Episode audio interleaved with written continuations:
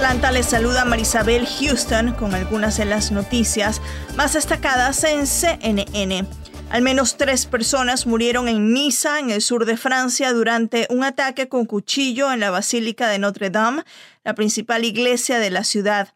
A una de las víctimas le cortaron la garganta, dijo una fuente policial a CNN.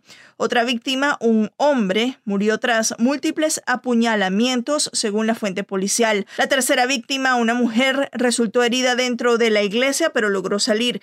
Sin embargo, murió en un café cercano, dijo la fuente policial.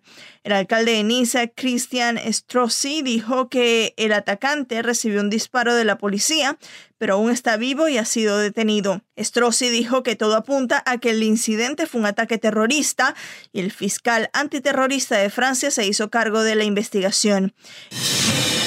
Taiwán marcó este jueves 200 días consecutivos sin registrar ningún contagio de COVID-19 transmitido localmente, según los Centros de Control de Enfermedades de la isla.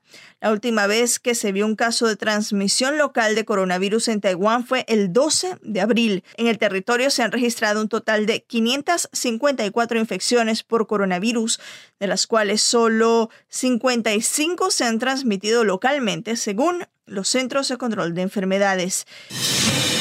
La canciller alemana dijo el jueves que los populistas que llaman inofensivo al nuevo coronavirus son peligrosos e irresponsables.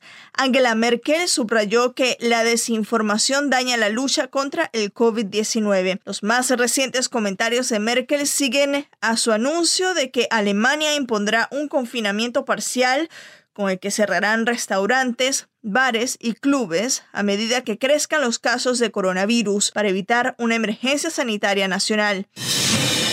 Les invitamos a escuchar nuestro podcast Coronavirus Realidad versus Ficción con el doctor Elmer Huerta, oncólogo y especialista en salud pública. En el episodio de hoy, el doctor Huerta nos habla sobre un estudio desarrollado en Brasil en el que indican que las personas que se rehusan a usar mascarillas son menos empáticos. Recuerda que puedes escuchar este y otros episodios en tu app favorita.